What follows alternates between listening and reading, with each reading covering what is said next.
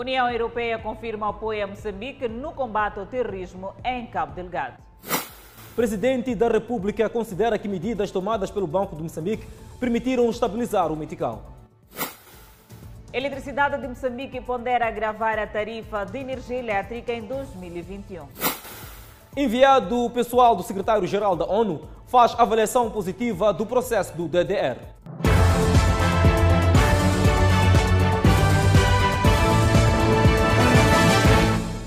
Boa noite, estamos em direto e seguramente em simultâneo com as redes sociais e a Rádio Miramar. Vendedores do mercado Matola Gar continuam zangados com o Conselho Municipal da Matola.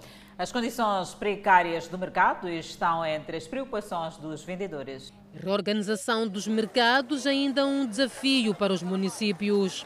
Este é o mercado da Matola Gar rejeitado repetidamente pelos vendedores. Não temos o quê? Não temos armazém para guarnecer as nossas coisas, não temos guarda. Primeira coisa, no chão, próprio no chão, não fizeram nada. Energia não tem. Muita, muita coisa que falta nesse mercado só souberam nos tirar de fora para vir entrar aqui dentro. Condições precárias que deixam zangados os vendedores como a dona Alzira, que lamenta o estado do mercado. Nós estamos fechados. Aceitamos ficar mesmo com lixo neste local. Aqui no interior não entra ninguém. Aqui tem falta de iluminação. Primeira coisa, tem que vedar o mercado. Pôr a em cima. Depois, pôr o caso de banho. Água já tem por, por o que? Lâmpadas. Para primeiro até 18 horas nós estamos aqui. Mas agora, essas coisas aqui, toda, toda hora estamos a carregar para fora, de fora para dentro. Nós vamos fazer o quê? Termos músculo. Por causa de carregar saco. Está a ver saco de feijão, saco de, de, de, de, daquilo ali de amendoim. Carregar saco de coco. Do lado de fora, mesmo na berma da estrada, o comércio informal continua a acontecer, alegadamente porque no interior do mercado não existe condições para exercer atividade. Quem tem banca abandona o mercado. Enquanto isso, é quem ainda aguarda pela sua vez. Mas os espaços estão a vender para as pessoas que têm dinheiro. Nós que não temos dinheiro, vamos comprar aonde? Estão a vender aonde? Estão a vender espaço aqui dentro, aqui. Mas estamos aqui não tem espaço para nos dar nós. O Conselho Municipal da Matola reconhece a preocupação dos vendedores e garante que está a trabalhar para minimizar as condições no mercado. Dentro do mercado, nós vamos resolvendo esses, esses problemas paulatinamente. Já temos o problema da água já resolvido, temos uma uh, unidade lá, uh, digamos, uh, balneário. Este balneário está sendo neste momento, está no plano para em, em muito curto espaço também podemos melhorar, mas já temos lá diferente do que eles têm na rua. O porta-voz do Conselho Municipal avança ainda que do total dos 600 vendedores, mais de 400 estão integrados e os restantes serão alocados em outros mercados. A União Europeia vai apoiar Moçambique no combate ao terrorismo em Cabo Delgado, no norte do país. A comunicação foi feita esta sexta-feira pelo embaixador da União Europeia, António Sanches. Através de uma carta datada de 16 de setembro, assinada pela ministra dos Negócios Estrangeiros e Cooperação, Verônica Macamo, o governo moçambicano solicitou apoio da comunidade europeia para reforçar no combate ao terrorismo em Cabo Delgado. E esta sexta-feira veio o sim da União Europeia. Não, contingentes militares em Moçambique, acho que o governo moçambicano foi muito claro, eh, não está na agenda.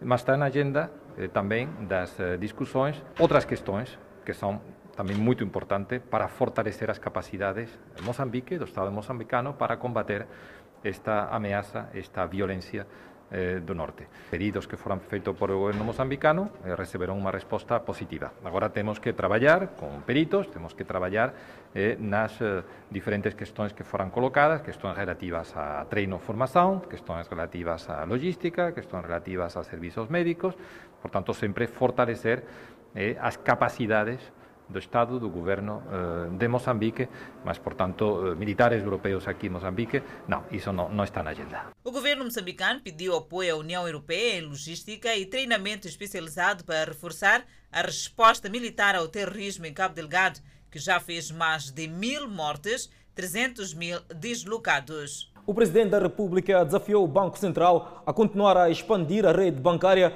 por forma a impulsionar o crescimento econômico e inclusão financeira. Da população. No país, o acesso ao sistema bancário ainda constitui um desafio, pois ainda há distritos sem agências bancárias, obrigando a população a percorrer longas distâncias para ter serviços financeiros. Por isso, o presidente da República, Felipe Nunes, diz que a inclusão financeira constitui um desafio, mas insta ao Banco de Moçambique a trabalhar junto aos bancos comerciais para a expansão da rede bancária para maior inclusão financeira.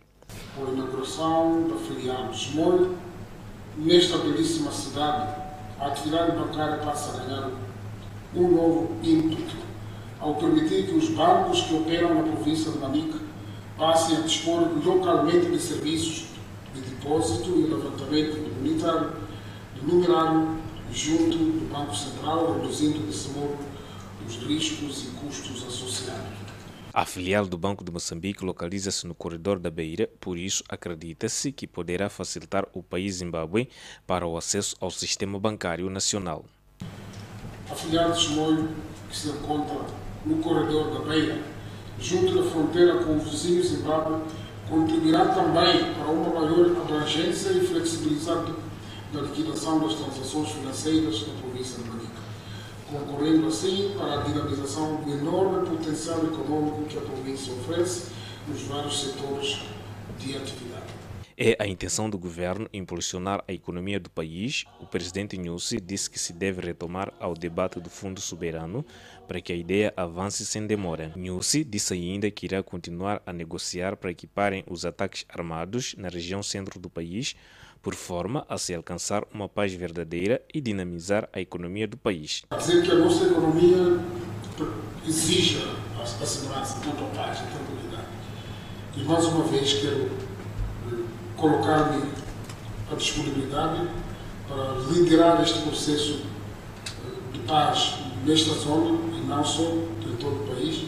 Os gestores bancários consideram que a inauguração do Banco de Moçambique, filial de Chimoio, é um ganho para a província, pois estes recorriam à cidade da Beira para terem o serviço do Banco Central. Atualmente já, já vai ajudar bastante, porque já não há necessidade de se deslocar para, para os pontos onde iam e tudo será resolvido a, a, nível interno, digo cá a nível da nossa, da nossa cidade. Obviamente que, que isso está a contribuir bastante para um crescimento do, da nossa cidade. A filial de Chimoio é a décima no país, é composta por sete pisos, dispõe ainda de salas de conferências com a capacidade para 200 pessoas, biblioteca, salas de arquivo, entre outros compartimentos de trabalho. A empresa de eletricidade de Moçambique apresentou hoje em Maputo o seu plano de investimentos para os próximos cinco anos anos. É a ambição da EDM expandir a rede elétrica e obter resultados líquidos satisfatórios. A empresa Eletricidade de Moçambique equaciona reajustar a tarifa de energia elétrica em 2021 na ordem de 10%. A revisão, que segundo a EDM ainda não é uma certeza, tem em vista garantir que seja alcançada a sustentabilidade e rentabilidade da empresa. A empresa acrescenta que, caso não avance para este reajuste, poderá ter resultados líquidos negativos. Naturalmente, nós, como, como EDM, não gostaríamos, queríamos é evitar, portanto, esse aumento, eh, mas naturalmente eh, é algo que nós temos que aprender a viver e com ele, porque no fim do dia temos que olhar também para a sustentabilidade da empresa. O plano de negócios da EDM para os próximos cinco anos está avaliado em 1,6 bilhões de dólares. Neste plano, uma das componentes em destaque é garantir a expansão e melhoria da rede. É isso, não. Nós temos uh, uma carteira de projetos que envolvem, portanto, projetos de geração de energia. Falamos que nesse quinquênio vamos adicionar cerca de 600 megawatts de energia, sendo 200 com, energia não, uh, com energias renováveis e 400, portanto, com a central térmica de Temane. Para além disso, também temos que construir várias linhas de, de, de transporte. Vamos construir a linha Chimuara-Nacala, vamos construir a linha Chibabava-Vilampulos, Vamos construir a linha Temane-Maputo. Só no último ano, a vandalização de infraestruturas causou à empresa um prejuízo na ordem de 100 milhões de meticais. Para os próximos cinco anos, a empresa Eletricidade de Moçambique prevê reduzir estes valores, com vista a melhorar a saúde financeira da empresa. É algo que naturalmente não depende só de nós, depende também um pouco do próprio governo porque é preciso também instituir leis também que desencorajem, portanto, essa prática. Só no ano passado, a empresa Eletricidade de Moçambique teve um prejuízo líquido a rondar os 50 milhões de dólares. As escolas de condução mostram-se agastadas na retoma às aulas pelo facto da retenção de alunos que não podem ainda fazer a captação de dados. O Instituto Nacional de Transportes Terrestres assegura não haver problemas de sistema e que tudo estão a fazer para flexibilizar o atendimento. Escolas de condução dizem enfrentar grandes prejuízos provocados pelo Inater que não consegue resolver o problema de não poder ainda se fazer a captação de dados na referida entidade e mesmo nas escolas de condução. Nesta fase da Covid-19, o Instituto Nacional de Transportes Terrestres introduziu um novo sistema para as escolas de condução poderem fazer a captação de dados e depois enviarem os dados para o Inater. Depois de começarmos a trabalhar, aumentou-se o número de alunos, e esses também já estão preparados para ir para o exame e o que neste momento o Inater ainda não atende as escolas, nem para fazer captação, nem para marcar os exames.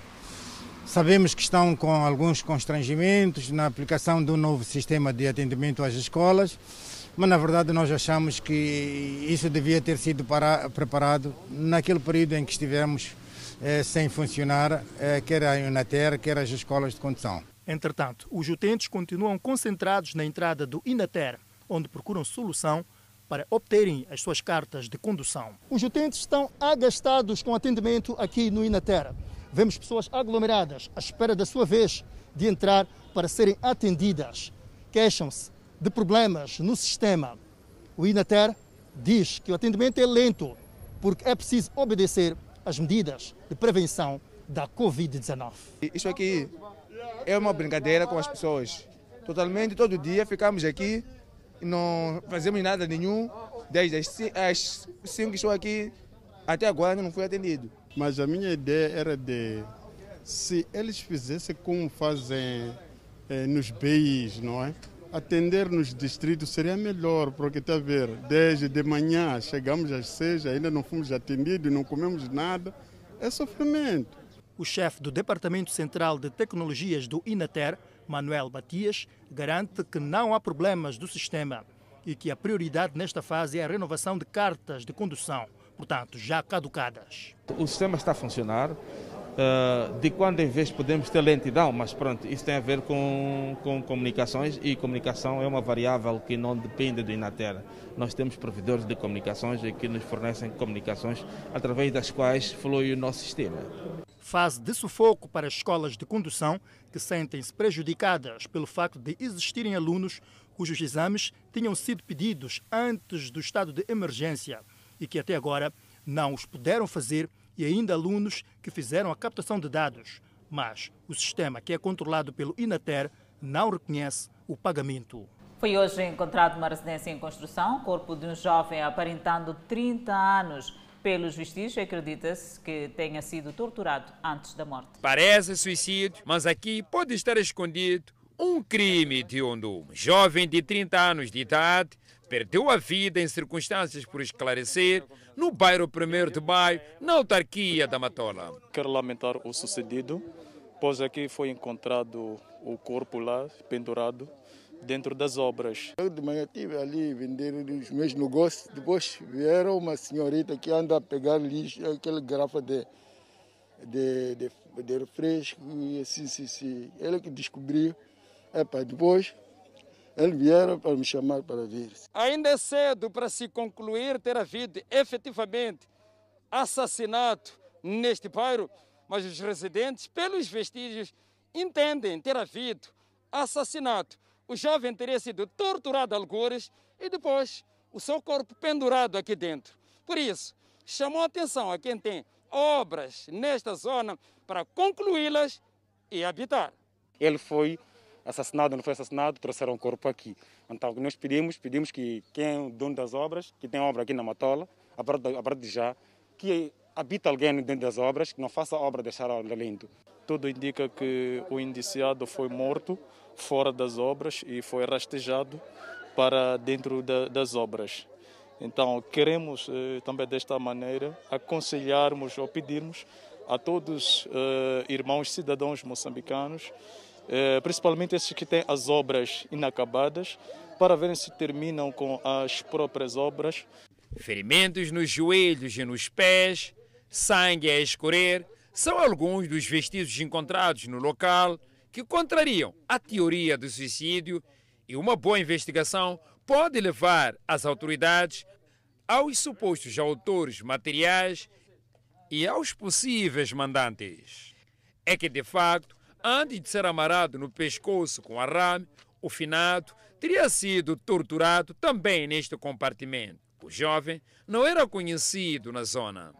Uma situação demasiado complicada. Por falar nisto, cinco meses depois, em prisão preventiva, finalmente foi marcada para o próximo dia 20 do mês em curso a leitura da sentença do caso da morte dos 64 imigrantes ilegais em Tete. Inicia esta sexta-feira a contagem decrescente para a data agendada para o veredito final do caso dos imigrantes ilegais de nacionalidade etíope que, a 23 de março passado, morreram asfixiados num contentor no distrito de Moatiz, em Tete. Tal como na primeira sessão de audiência, o juiz da causa, Atanásio Kata, mais uma vez não permitiu o registro de qualquer tipo de imagem no interior da sala. No entanto, nesta que é a sessão das últimas alegações, realizada hoje aqui na cidade de Tete, ficou marcado para o próximo dia 20 do mês em curso a leitura da sentença do caso da morte dos 64 imigrantes ilegais nesta parcela do país. O caso que agitou não apenas Moçambique, como também a lei fronteira. Na sala de audiência, recorrendo ao Código Penal, o Ministério Público indicou os crimes de que cada um dos réus é acusado. Dentre eles, destacam-se os crimes de auxílio de imigração ilegal, transporte de imigrantes ilegais e homicídio involuntário. Por isso, exige a responsabilização exemplar como forma de desencorajar a prática deste tipo de ato. O advogado dos dois agentes da Polícia da República de Moçambique acusados de crime de auxílio de imigração ilegal espera a absorção dos seus constituintes. Das alegações nós podemos muito bem arrebater, trazendo elementos suficientes na qual também nós conseguimos concluir em sede de produção de prova. Então, nós esperamos por uma sentença justa em que, no mínimo, os membros da PRM sejam absolvidos. Por seu turno, o advogado do motorista, o guia e mais outros três réus diz que o Ministério Público não trouxe provas suficientes para a condenação dos três seus constituintes. Mas para os outros dois que são confessos, só o tribunal tem a decisão final. Do, do EFAT, da Cristina e do Grey. Tanto, nenhum momento o Ministério Público conseguiu provar o envolvimento desses, desses, desses réus. Quanto aos dois réus, que é o guia e, e o motorista, esses são réus confessos. Eles confessam, portanto, o seu envolvimento. Mas estamos cientes que confiamos neste tribunal que a justiça será feita. O caso conta com sete acusados e seis declarantes, cinco dos quais em prisão preventiva e dois que são membros da Polícia da República de Moçambique em liberdade. Moradores do bairro da Polana Caniço dizem que não tem sido fácil resistir ao impacto das chuvas e ventos fortes devido à má localização das residências. Todavia, com a ajuda da informação antecipada, os moradores conseguem se precaver do mau tempo. São casas, na sua maioria, construídas com base em material precário. Mas o maior problema é a erosão dos solos acentuada, que expõe ainda mais o problema de instabilidade das moradias. Os ventos fortes com rajada obrigam os residentes da Plana Caniço a reforçarem o peso sobre as chapas de zinco que fazem a cobertura das casas. Nós pusemos as pedras em cima de chapa para não voar, porque quando chove, quando chove aqui faz muito vento. Da uma vez que choveu na minha casa saiu três chapas, entrou água dentro. Mas para isso não acontecer, nós pusemos pedra em cima para reforçar e não sair. É a única forma de proteger as nossas casas em caso de chuva, porque aqui é uma zona baixa e sempre quando a chuva passa, a intenção é a chuva descer para lá nas nossas casas, porque as nossas casas encontram-se na zona baixa. A única, coisa, a única forma de proteger as nossas casas é só passar o entulho e o cimento. Foi através da nossa reportagem que os moradores tomaram conhecimento dos ventos fortes a caminho da zona sul do país. Então, agora que nós sabemos que está para acontecer chuva, a nossa tendência hoje, agora, é reforçar as chapas, é pôr peso sobre as chapas, amarrar arame e vermos mais para fazer uma vala para as águas correrem para não permanecer no mesmo sítio, que tem, isso tem acontecido muito aqui na nossa zona. Senhora Joana clama pela transferência para zonas mais seguras. Aqui enche de água aqui na zona. Estamos a pedir um lugar melhor, pois quando a chuva cai, não há descanso. Pedimos socorro. Gostaríamos de ter uma outra habitação. Os moradores mostram-se ainda esperançosos quanto às promessas de reassentamento e as respectivas compensações. Sim, estamos à espera dessas pessoas mesmo. Não sei se foram para onde, não sei. Nem, ah, nem, nem água vai, nem nada não vai. Mas nem todos querem abandonar a zona. Que nós temos realmente como ponto de raciocínio é de continuar a viver eh, perto, perto da cidade, visto que na, na cidade é o local onde há, há foco de maior oportunidades. Para o final de semana, o INAM prevê a possibilidade de chuva e vento de nordeste, fraco a moderado, rondando para o sudoeste, soprando com rajadas fortes, principalmente para o sábado e domingo. Daí a necessidade de tomada de medidas consoante o tempo que se avizinha. Disputa de remote control termina em morte no bairro de Inhagoia. A acusada alega que feriu o irmão para se defender da agressão. Uma manhã agitada no bairro do Inhagoia. Em causa, morte supostamente motivada por disputa de remote controle entre os irmãos. A indiciada acusada de matar o irmão contra outra versão. Depois disse: Eu não vou tirar máscara. Ah, não vou fazer aquilo ali, não, não, vou, não vou trocar. Eu disse, se você pôr filme, eu vou trocar porque eu estou busy em querer assistir aquela novela. Depois disse que é para experimentar. Ah, eu com aquela coisa, eu deixei, fiquei. Depois pus o filme mesmo. Minha irmã saiu. Alega que o irmão teria partido para cima desta e, em resposta, acabou esfaqueando, mas não com a intenção de matar. Ele estava a jantar, tirou aquela lixaleira, pus no chão. Tirou o quê? Fogão elétrico. Me bateu daqui, queimou camisola. Depois eu bati aquele fogão, só me queimou um pouco aqui ao lado. Eu lhe empurrei, se encostou aonde? No parede. E daí levantou de novo, voltou. Veio me morder aqui. Depois eu tentei lhe tirar, eu lhe arranhei aqui a querer lhe tirar. Quando eu faço isso, mordo o quê? O meu dedo. Eu, como eu não tinha como, começou a me apertar o pescoço, eu sou mulher. Eu não tinha outra maneira. Eu só levei aquela faca que corta pão.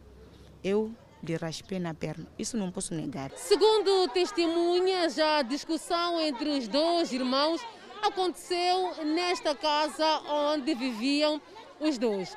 Dizem que a disputa foi por conta da televisão, porque ambos não concordavam em relação ao filme ou então à novela que queriam ver.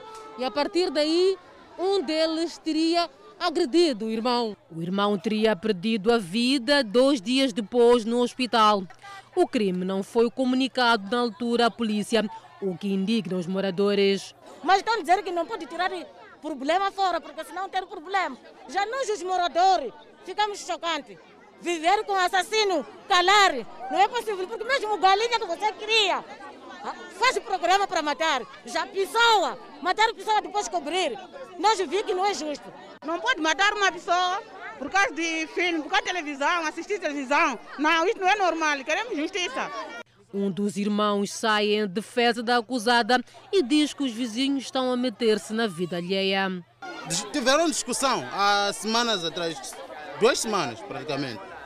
Discutiram ao ponto de se ferir. Nem tinham já deram um, um, um pequeno arranhão de facada. Estás a ver? E daí, é, este senhor vem de Vilanculos, doente, já era morto desde há muito tempo. A jovem foi detida na 17ª Esquadra, no bairro do Jardim, em Maputo, quatro dias depois da morte. Entretanto, nossa equipa de reportagem ficou a saber que uma magistrada do Ministério Público teria mandado soltar a jovem por alegadamente não ter havido flagrante delito. E seguimos com a evolução da Covid-19 no país. Moçambique registrou mais 260 casos totalmente recuperados da Covid-19. Com este número, sobe para 7.171 totalmente recuperados. O país tem um cumulativo de 270 indivíduos internados, dos quais 40 sob cuidados médicos nos centros de isolamento. A maior parte dos pacientes encontram-se na cidade de Maputo. Seguimos com outro quadro de números de casos positivos. O país tem cumulativamente 9.742 casos positivos registrados, dos quais 9.443 de transmissão local e 299 importados. Moçambique testou nas últimas 24 horas 1.806 amostras, das quais 103 revelaram-se positivas. Dos novos casos hoje reportados, 100 são, de, são indivíduos de nacionalidade moçambicana e 3 são indivíduos estrangeiros. Destes, um caso é de nacionalidade brasileira, outro português e outro caso de nacionalidade indiana. Todos os 103 novos casos hoje reportados resultam de transmissão local. Entretanto, Moçambique tem 2.498 casos ativos, 69 mortes, com registro de mais um óbito em paciente infectado pelo novo coronavírus na cidade de Maputo. Trata-se de um paciente de 66 anos de idade, de sexo masculino, que evoluiu para óbito após agravamento do seu estado clínico.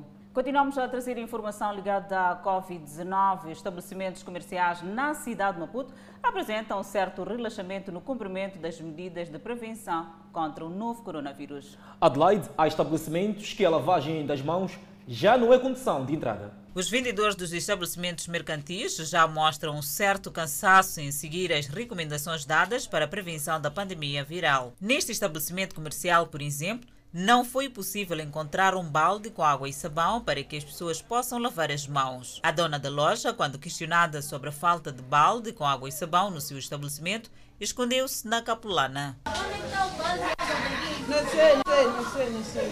Lúcia assume que a lavagem das mãos já não é um protocolo de entrada em algumas lojas da cidade de Maputo, pois as pessoas já estão fatigadas com as normas impostas pelo novo coronavírus. Nosso país cada vez mais, a cada dia, muitos casos têm aumentado, porque as pessoas já não têm aquele medo, posso assim dizer, aquele medo de apanhar essa doença. Domingos Lunavo conta que o relaxamento na observância das medidas de combate à Covid-19 deve-se ao fato das pessoas crerem que o coronavírus já não existe.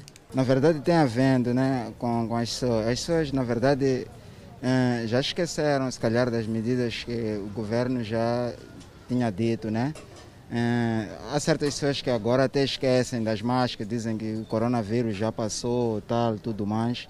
As pessoas não levam aquilo como uma coisa séria, né? É, certamente existem certas pessoas que até vêem um balde com a água, né? Chega um momento que até ignoram, entram, no momento que não, eu não tenho nenhum vizinho que, que tenha, se calhar, com corona. Neste estabelecimento, há um balde de água com sabão. Entretanto, o mesmo se encontra vazio. O proprietário da mercearia, quando questionado sobre a situação, fez do silêncio a sua resposta. Aquele balde de água não tem água, porque os clientes que vêm à tarde, como é que vão lavar as mãos? No entanto, ainda existem estabelecimentos que se preocupam com a contenção da pandemia. No estabelecimento onde Hélio trabalha, se a pessoa não aceita lavar as mãos ou aplicar álcool e gel, não pode entrar. Tem particularidade, não quer água e sabão, quer só gel, mas quando tem no carro vai buscar. Se não tem, a gente dá uma opção. Ou lava ou deixa estar. A Organização Mundial da Saúde alertou aos Estados a não cansarem-se de aplicar esforços para controlar a pandemia do novo coronavírus. Mirko Manzoni, enviado pessoal do secretário-geral das Nações Unidas para Moçambique, faz uma avaliação positiva do processo do DDR. Manzoni apela a Mariano Nhongo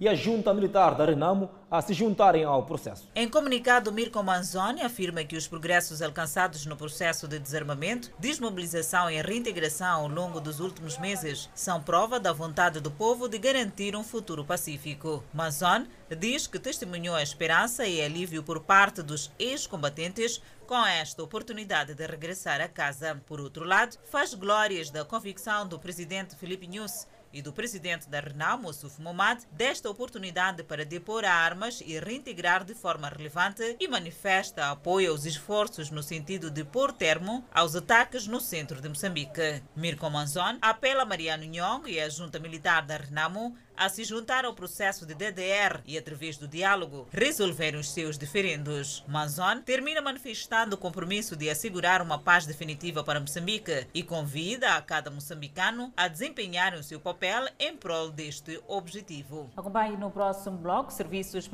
penitenciários em Mbanda debatem-se com infraestruturas sem condições para albergar prisioneiros e os residentes da Liberdade estão preocupados com a onda de criminalidade. Mas detalhes já seguiram o intervalo. A Mundial de Alimentação é um reconhecimento do trabalho da equipa da PME, que arrisca suas vidas todos os dias para levar alimentos e assistência para cerca de 100 milhões de crianças mulheres e homens famintos em todo o mundo. Pessoas cujas vidas são brutalmente afetadas pela instabilidade, insegurança e conflito. Cada uma das 690 milhões de pessoas que passam fome no mundo hoje tem o direito de viver em paz e sem fome. O Comitê Nobel norueguês voltou os holofotes globais para eles e para as consequências devastadoras dos conflitos. Choques climáticos e pressões econômicas agravaram ainda mais esta situação. Além disso, uma pandemia global, com seu impacto brutal nas economias e comunidades, estão levando milhões à fome. Este Prémio Nobel da Paz não pertence somente à agência. Trabalhamos em estreita colaboração com o governo, organizações e parceiros do setor privado, cuja paixão por ajudar os que estão com fome e vulneráveis é igual à nossa. Não poderíamos ajudar ninguém sem eles. Somos uma agência operacional e o trabalho diário de nossa equipa é orientado por nossos valores fundamentais de integridade, humanidade e inclusão. Onde há conflito, há fome. E onde há fome, frequentemente há conflito. Hoje é um lembrete de que segurança alimentar, paz e estabilidade caminham juntas. Sem paz, não podemos alcançar nosso objetivo global de fome zero.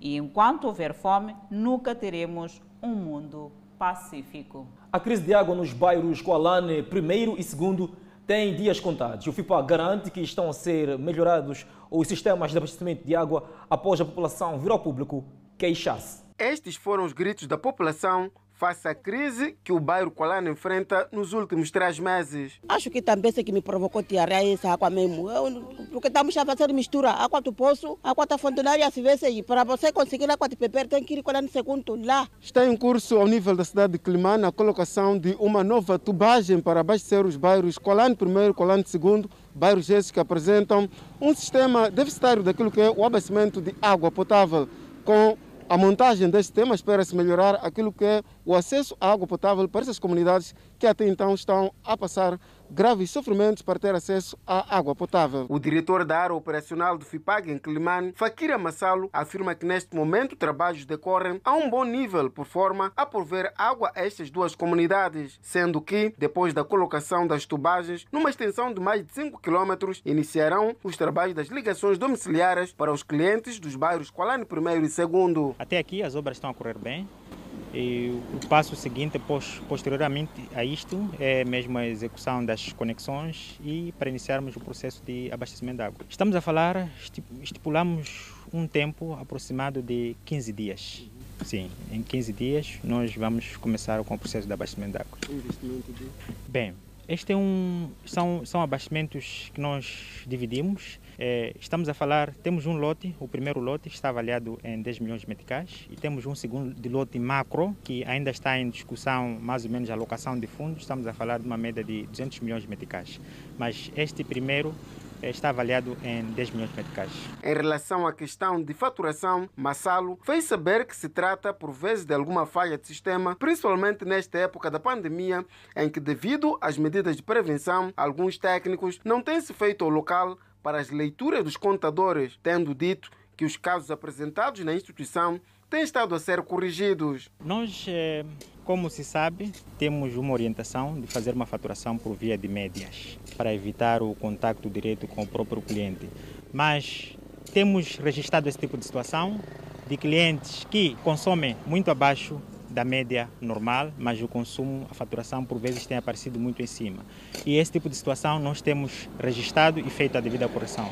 O FIPAG tem em manga um outro pacote de investimento que se encontra na fase final para o início da sua execução de mais de 200 milhões de meticais, tendo em vista o melhoramento do fornecimento de água potável em Climane. Por outro lado, o Conselho Tático de Nampula arrancou esta semana com projetos de construção de pontes e melhoramento das vias de acesso que ligam os diversos pontos periféricos. Um dos projetos tem a ver com a construção da ponte sobre o rio Nicuta, a alguras do bairro de Murapaniwa. A primeira pedra para a construção de uma ponte que, segundo a população, poderá aliviar o sofrimento das comunidades circunvizinhas foi lançada esta sexta-feira pelo dele de Nampula, Paulo Vanle.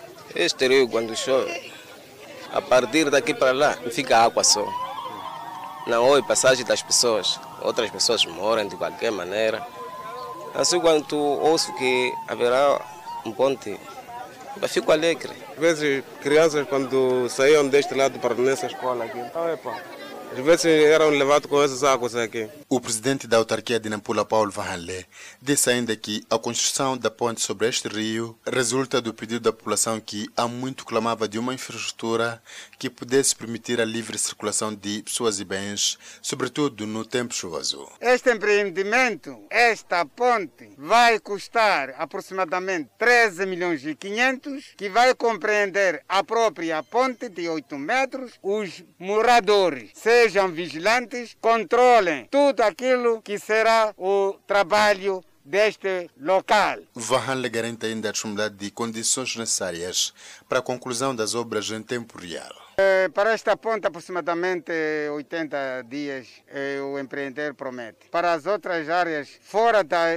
em, portanto, de dependência em termos de materiais, financeiramente o município está em condições para acabar essas obras. O projeto de construção da ponte sobre o rio Nicota contempla ainda a reabilitação da via que parte do mercado grossista da Resta à escola que dista alguns metros daqui das pontes onde nos encontramos, que vai permitir igualmente a rápida movimentação de pessoas e bens. Ainda esta semana, o edil de Nampula lançou a primeira pedra para a pavimentação de uma rua de 200 metros, que vai ligar a Avenida Eduardo Mondelani e FPLM, e que está orçada em mais de 9 milhões de meticais. A obra terá duração de três meses. Os serviços penitenciários de Inhambane debatem-se com a falta de infraestruturas para albergar a população reclusória. Outro desafio tem que ver com três distritos que não têm penitenciárias. Superlotação nas penitenciárias, infraestruturas em avançado estado de degradação, não aplicação das penas alternativas com rigor são alguns dos problemas que inquietam o setor penitenciário a nível da província de Inhambane. Segundo o diretor da penitenciária provincial de Inhambane, estas situações estão a criar dificuldades no normal funcionamento desta instituição. Os mil e tal internos que nós temos agora, se rigorosamente estivéssemos a aplicar as medidas, as penas alternativas, se calhar estaríamos agora com os 200 ou 300, porque a maior parte, rigorosamente, já teria requisitos para poderem se beneficiar. Então, essa seria uma medida flexível que poderia ajudar, mas precisamos de massificar a aplicação das penas alternativas. Um outro problema apontado pelo Serviço Penitenciário de Inhambane é a falta de representação em três distritos desta província. Não temos os serviços penitenciários a nível de três distritos, nomeadamente Funhalouro, o estabelecimento ainda em construção. Eh, não temos também Zavala, mas em reabilitação. E não temos em Jangamo. Portanto, em Jangamo não temos nem em reabilitação nem em construção. Portanto, não temos a cobertura territorial ao nível da província nos três distritos. A Procuradora-Geral da República, que visitou a maior penitenciária de Inhambane, acompanhou atentamente as preocupações apontadas pelos dirigentes deste setor. Porém, quer saber que ações estão em curso para responder à necessidade da falta das penitenciárias nestes distritos. Alguns criminosos são julgados nos distritos. Quer os tribunais, quer os estabelecimentos penitenciários têm que estar preparados para assegurar este, esta situação. E temos estabelecimentos penitenciários, como o diretor estava a dizer, sem sequer vedação. Temos estabelecimentos penitenciários degradados. E a última questão que eu quero fazer, diretor, como é que nós estamos a gerir os distritos que não têm estabelecimentos penitenciários? Bushil diz ser necessário reconstruir as penitenciárias para que as mesmas sejam verdadeiros locais de regeneração do homem, tendo em seguida demonstrado a sua preocupação pela superlotação da cadeia provincial de Inhambane. Há algumas medidas que têm que ser tomadas enquanto o processo está em recurso, que é de, de celeridade dos pedidos de liberdade condicional, poder se dar a nível dos tribunais superiores de recurso. Nesta altura está em curso o processo de solicitação de liberdade condicional para descongestionar as celas, tendo sido remetidos junto aos tribunais 116 propostas, das quais 53 já foram deferidas, aguardando pelo remanescente. Aliás, um destes processos foi indeferido. Residentes do bairro da Liberdade, na Matola, andam inquietos devido à crescente onda de criminalidade. Nos últimos tempos tem-se assistido a assaltos na via pública, furtos e arrombamentos. Bairro calmo durante o dia, mas que esconde criminosos que se revelam durante a noite. Liberdade. Temos sofrido assaltos porque a visibilidade é fraca. Os residentes dizem que a criminalidade que assola o bairro da Liberdade, concretamente cinco quarteirões desta zona, tem origem bocas de fumo. Aqui na, aqui na nossa zona, em particular, nós temos bocas de fumo, coisa que as pessoas têm muito medo de denunciar. Não sei qual é o medo, porque dia seguinte quem chora são eles. Bandeira dá exemplo. Eu, em particular, não tenho. O posto que estava em frente à minha casa. Em menos de três meses já fui vandalizada a viatura duas vezes. Este guarda também foi vítima. Eles ficam nos becos escuros. Na igreja, onde trabalham, foram roubar e furtar piano e tudo. Os residentes associam essas ações com a escuridão que domina as noites desta zona. É isso o meu caso. Então, oh, oh. Aí, aí no posto da minha casa, da frente da minha casa ali, não tem lâmpada. Para agravar a situação, há três dias que três postes caíram, bloqueando a circulação de viaturas. Não perca no próximo bloco. Moradores do bairro Chuabu Dembe, em Quilmane, mostram-se satisfeitos com a colocação de candeeiros na via pública. E a Polícia da República de Moçambique, Eiwamnica, captura ladrões de eletrodomésticos. A notícia a acompanhar logo após o intervalo. Esperamos por si. Moçambique. Dois jovens estão a contas com a polícia em Chimoio indiciados de roubo de eletrodomésticos. Os mesmos confirmam a prática do roubo. São jovens em inteira idade que decidiram se dedicar a atos criminais, mas pouco tempo durou. Estão detidos nas celas da primeira esquadra em Chimoio e na sua posse foram apreendidos vários eletrodomésticos roubados em várias residências. Eu sofro da mente. Eu roubo porque eu sofro da minha mente. Eu gosto, eu gosto daquele ambiente, né? Daquele ambiente de, de vibrações. Eu naquilo que, que so, estou aqui estou aqui na terra porque tenho pessoas ao meu redor, mas eles vêm, nós sentamos, traçamos o plano. Este jovem refuta as acusações que pesam sobre si. Não, não, não sei de nada, chefe. Não posso, não posso responder coisa que eu, que eu não sei. Nem onde que saiu isso aqui eu não conheço. Nem ele ontem aqui foi de você, onde que você vendeu o comprador. Ah, vendeu no mercado negro. Vendeu por quantos médicos já? Vendeu 400. A nossa equipa de reportagem percorreu o bairro 7 de setembro, onde mora um dos suspeitos. E a mãe confirma que este tem má conduta. Sempre as coisas, quando souber, pode ir dentro da casa ver coisa, leva, vai juntar leva, vai juntar, tá vendo? Eu costumo sair e ir comunicar onde está a polícia. A polícia em Manica acredita que ainda há mais elementos fora, mas garante que vai trabalhar para devolver tranquilidade nas comunidades. Os mesmos fazem parte de um grupo que semeava terror nos bairros. É, Introduziam-se residências, subtraíam vários bens, bens esses que já se encontram na posse da polícia. E graças à pronta intervenção policial, os mesmos encontram-se fora da ação criminal.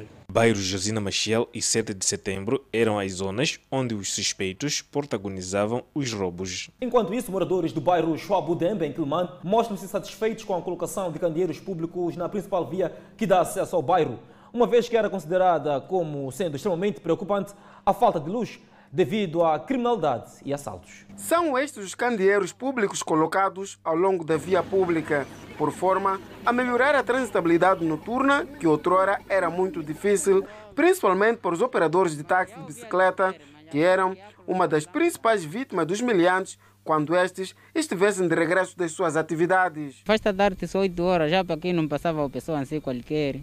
Basta dar 20 horas, já a pessoa era o partido, não só que de qualquer maneira. Então a sua atividade de táxi também era regrada, até você tinha que voltar para casa? Yeah, yeah, yeah, exatamente. E agora? Agora, mas já a qualquer hora posso passar, 21, o que, que, que, que, aqui fica calado. Estávamos a passar mal ali, ser partidos com gatunos ali, sermos arrancados nossas partes quando voltamos das escolas.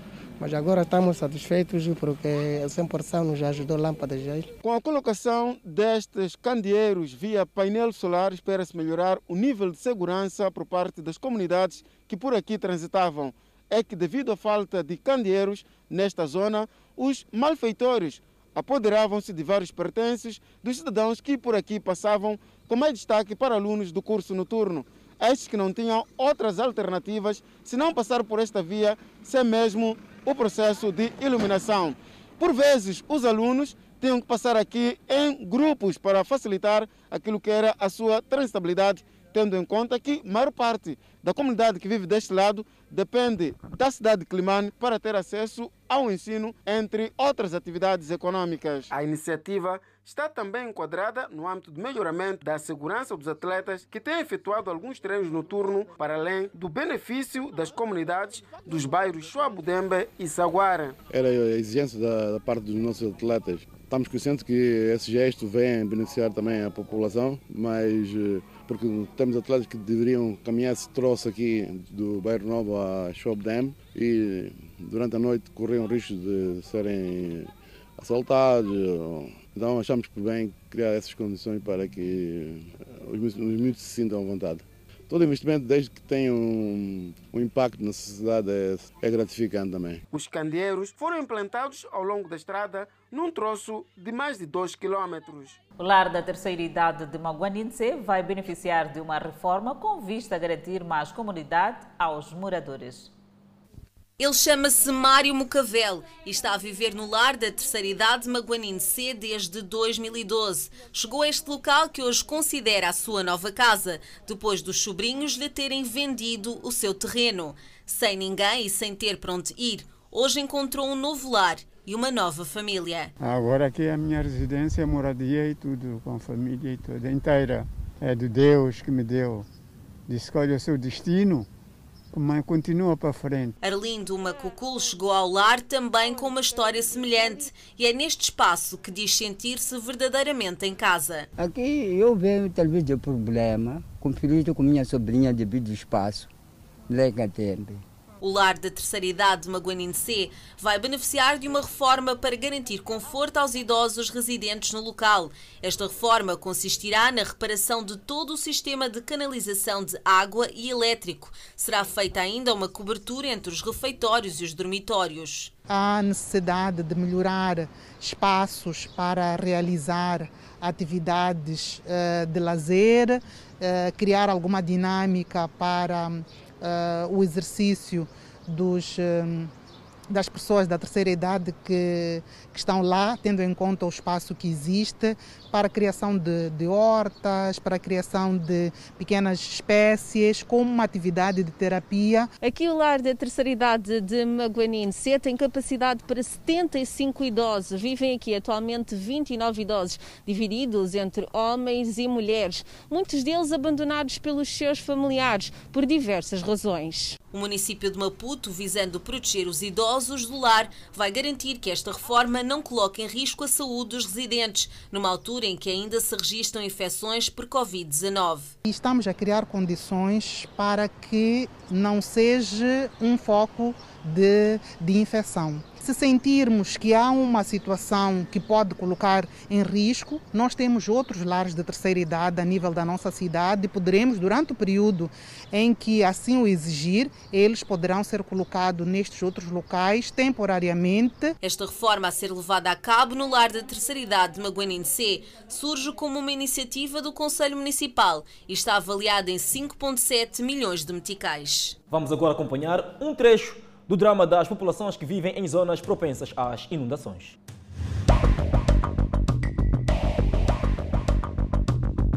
Um cenário que se repete a cada ano. Todos os anos, mano. Como vês, é, acho que o terreno fala por si. Não há maneira. Hum, nós queremos sair daqui. Sim, problema é de condições. A luta em busca de uma zona habitável. O momento que está a desabar essas casas nossas é outro transtorno para nós. Já não dá porque tem água, mesmo agora tem água. Não é para nós, a casa já está muito cansada. Os desafios de quem viveu uma zona de reassentamento. São pessoas que estão desde as 4 horas da madrugada neste local em busca de água. Um estudo da escola. A não perder, neste domingo, às 19 horas. Acompanhe no próximo bloco. O médico da Casa Branca diz que Donald Trump pode voltar a eventos públicos a partir de sábado. E Jordânia impôs um bloqueio total de sexta-feira a sábado à atualidade internacional. Nós voltamos em instantes. médico de Donald Trump, divulgado esta quinta-feira pela Casa Branca, afirmou que o presidente dos Estados Unidos não tem mais indicação de progressão do novo coronavírus no organismo. Num comunicado, médico de Trump, C.M. Conley, afirmou que no momento em que Trump completar 10 dias de diagnóstico da doença, ele poderá comparecer a compromissos públicos. Ele tem respondido muito bem ao tratamento sem evidências de efeitos terapêuticos adversos, afirmou o documento. A notícia da contaminação de Trump com o novo coronavírus foi divulgada à imprensa norte-americana 2 de outubro, pouco depois da participação dele no primeiro debate presidencial dos Estados Unidos da América. Ele chegou a ser internado no hospital após o diagnóstico e recebeu um tratamento com uma droga experimental usada em alguns dos casos mais graves da doença. Após sair do hospital e voltar à Casa Branca, o presidente usou as redes sociais para fazer propaganda do remédio e afirmou que quer distribuí-lo gratuitamente para o país. A contaminação de Trump, há pouco de um mês das eleições presidenciais nos Estados Unidos, preocupou os republicanos que já estavam indecisos com a crescente onda de Black Lives Matter nas cidades. Eventos agendados com antecedência, como o debate entre a vice-candidata Kamala Harris e o vice-candidato Mike Pence, foram realizados com reforço nas medidas de segurança. Continuamos com as eleições nos Estados Unidos. Trump diz que quer tentar realizar um comício de campanha na Flórida neste sábado. Trump manifestou desejo de começar a realizar comícios de campanha novamente, poucas horas depois que o seu médico disse que Trump pode fazer um retorno seguro aos compromissos públicos no sábado após seu diagnóstico de coronavírus. Trump está ansioso para voltar à campanha e impulsionar uma campanha que está a perder nas pesquisas nacionais e na maioria dos campos de batalha. Donald Trump diz que espera fazer outro teste Covid-19 esta sexta-feira, uma semana depois de ter sido internado no Centro Médico Militar Nacional Walter Reed por três dias por causa do novo coronavírus. Centenas de pessoas marcharam em Minnesota na quarta-feira para exigir a reforma do Departamento de Polícia da cidade. Os organizadores dizem que o protesto foi realizado para aumentar a conscientização sobre a necessidade de tais reformas. O facto ocorre depois que um polícia de Minneapolis, acusado pela morte de George Floyd, foi liberto sob pagamento de caução. Derek Chauvin estava sob custódia numa prisão de Minnesota, enquanto aguardava pelo julgamento em março sob acusação de assassinato e outras acusações. Ele foi solto esta quarta-feira após pagar uma caução no valor de um milhão de dólares. Ele havia sido detido numa prisão estadual em vez de uma prisão local por motivos de segurança. Jordânia impôs um bloqueio total que começa esta sexta-feira até sábado para conter um surto de coronavírus ressurgente. As pessoas são obrigadas a permanecer nas suas casas esta sexta-feira e sábado fim de semana jordaniano. Apenas há permissão para ficar nas ruas a equipa médica e aqueles que realizam investigações epidemiológicas. As Forças Armadas desdobram-se em todas as cidades para observar a implementação do toque de recolher. A educação presencial foi suspensa até novo aviso, disseram as autoridades. As universidades também mudarão para o ensino à distância, exceto para escolas de medicina e enfermagem. A Jordânia relatou 1.317 novos casos esta quinta-feira, o que eleva o seu total desde o início da pandemia para 21.517. Há relato de mais 13 mortes, elevando o número total de mortos para 144. A Jordânia, um aliado próximo do Ocidente, que faz fronteira com Israel, Síria, Iraque e Arábia Saudita, impõe restrições abrangentes e foi considerada uma das primeiras histórias de sucesso no combate à pandemia. Mas, como em outros países da região, o número de casos aumentou nas últimas semanas. Autoridades do Azerbaijão e autoridades separatistas de Nagorno-Karabakh disseram que fortes bombardeios continuaram durante a noite de ontem. O combate com artilharia pesada, aviões de guerra e drones cobriu Nagorno-Karabakh Apesar dos inúmeros apelos internacionais para um cessar-fogo, ambos os lados acusam-se de alvejar áreas residenciais e infraestruturas civis. O Ministério da Defesa de Azerbaijão afirma que suas tropas avançaram e capturaram equipamentos militares do exército armênio. Um vídeo compartilhado pelo Ministério da Defesa do Azerbaijão mostrou soldados azeres a erguerem bandeiras sobre a cidade Jabrel. Uma trabalhadora humanitária francesa de 75 anos mantida refém por quatro anos por extremistas islâmicos em Mali, chegou esta sexta-feira à França. A mulher mantida refém afirmou a sua chegada que quer retomar ao seu trabalho humanitário com crianças desnutridas apesar da aprovação. Parentes de Sophie Petronen envolveram-na num abraço depois que ela desceu do avião no aeroporto militar no sudoeste de Paris, onde foi saudada pelo presidente francês Emmanuel Macron. Macron expressou alegria e alívio pela sua libertação, agradeceu às autoridades de Mali e prometeu que os militares franceses continuariam a sua luta contra o terrorismo na região da África Ocidental. Petronin foi liberta com três outros reféns do Mali e da Itália esta semana. Sinos foram ouvidos na cidade natal de um padre também libertado. A Alemanha registrou um salto acentuado em novos casos da Covid-19 e um sinal de que a pandemia está a aumentar a ritmo no país novamente. A capital de Berlim é um dos muitos pontos críticos de vírus do país.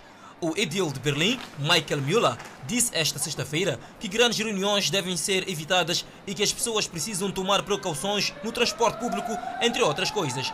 Estamos de volta ao cenário em que temos que ser rápidos para poder controlar a situação, disse ele.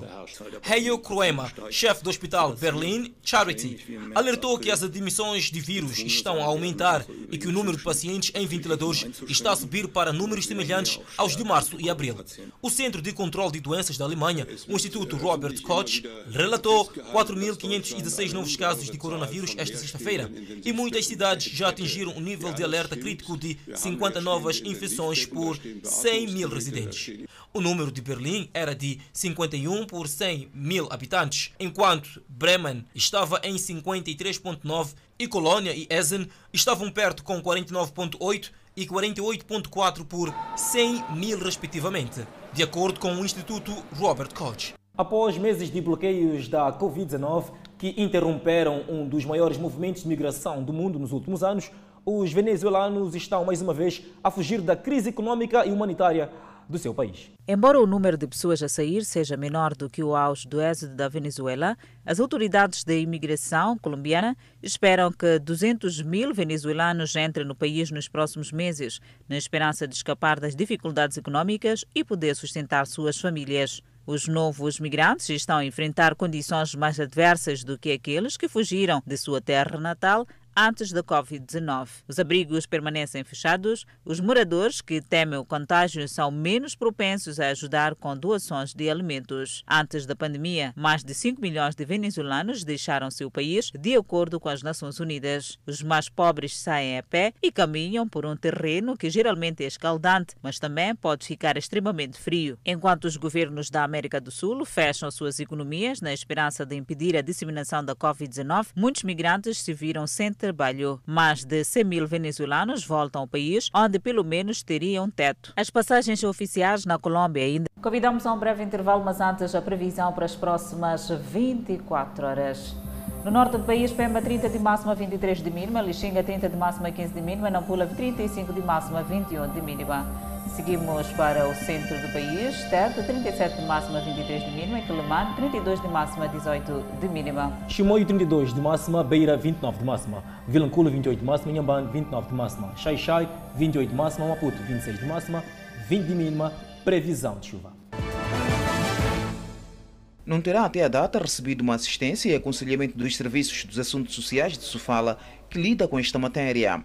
O Ferroviário da Beira, que submeteu no dia 17 de setembro todo o seu staff, composto por 72 pessoas a testes da Covid-19, recebeu até a data resultados de 32 elementos, estando impedido de iniciar com as suas atividades. Nós, por precaução, enquanto esperávamos, portanto, a ação de, das autoridades de direito que tomassem aquilo que fossem as medidas necessárias, fomos, eh, por iniciativa própria, criando condições para podermos eh, fazer uma. tomar medidas que pudessem ir de acordo com aquilo que o protocolo diz. Mas nós, como clube, simplesmente. Por conta desta situação, o Ferroviário da Beira foi forçado a ter que contratar uma clínica privada sediada aqui na capital provincial de Sofala, que veio efetivamente aqui ao clube fazer a colheita das amostras para que até segunda-feira se conheça os resultados que possa obviamente permitir com que a equipe reinicie com as suas atividades na terça-feira. O receio do Ferroviário da Beira, que submeteu de novo a testes da Covid-19 todo o seu plantel, a direção e o pessoal de apoio, é que o jogador em causa, enquanto demoraram os resultados de chegar ao clube, o mesmo esteve em contacto com vários elementos do plantel, sua família e amigos. O teste foi no dia 17 de setembro. Hoje estamos a 9 de outubro. Durante esse tempo, portanto, do tempo que do resultado, porque antes de ter resultados, ok, a gente poder não ter o controle da situação. Mas do, do dia 30 para hoje, sob o ponto de vista do, do, do pessoal da saúde, o que, é que terá acontecido nesse tempo? O Ferro Verde da Beira, que queixa-se de estar atrasado na sua preparação com vista à sua participação no Moçambola, aponta a falta de comunicação por parte dos serviços sociais de representação do Estado em Sofala, como estando por detrás desta situação. Marcamos o reinício dos treinos para terça-feira, ou pelo menos avisamos a equipe técnica e a todos os jogadores e a todo o pessoal para estar preparado para retomarmos com as atividades aqui no clube, se realmente os resultados assim o permitirem, né? Para inteirar sobre a matéria, a nossa reportagem na BER tentou sem sucesso contactar os serviços provinciais dos assuntos sociais. A associação Black Bulls foi a primeira equipa do Moçambola a ter casos positivos de novo coronavírus. A direção da equipa que vai se estrear no Moçambola garante que todos os jogadores que tiveram que acusaram positivo a Covid já estão recuperados da pandemia viral. O conjunto de futebol Black Bulls teve jogadores que testaram positivo para a Covid-19. Os mesmos cumpriram com o período de tratamento indicado pelas autoridades de saúde. E a direção da agremiação assegura agora que o plantel está saudável. Black Bulls foi a primeira equipa das que se preparam para o Moçambola com casos diagnosticados da pandemia viral. No âmbito do teste de despiste da, da Covid-19 que nós realizamos há algumas semanas, uh, acusaram, como todos nós tomamos conhecimento, casos positivos na nossa coletividade. Estes mesmos casos positivos foram novamente submetidos a teste e hoje, graças a Deus, recebemos eh, os resultados, estão todos eles recuperados.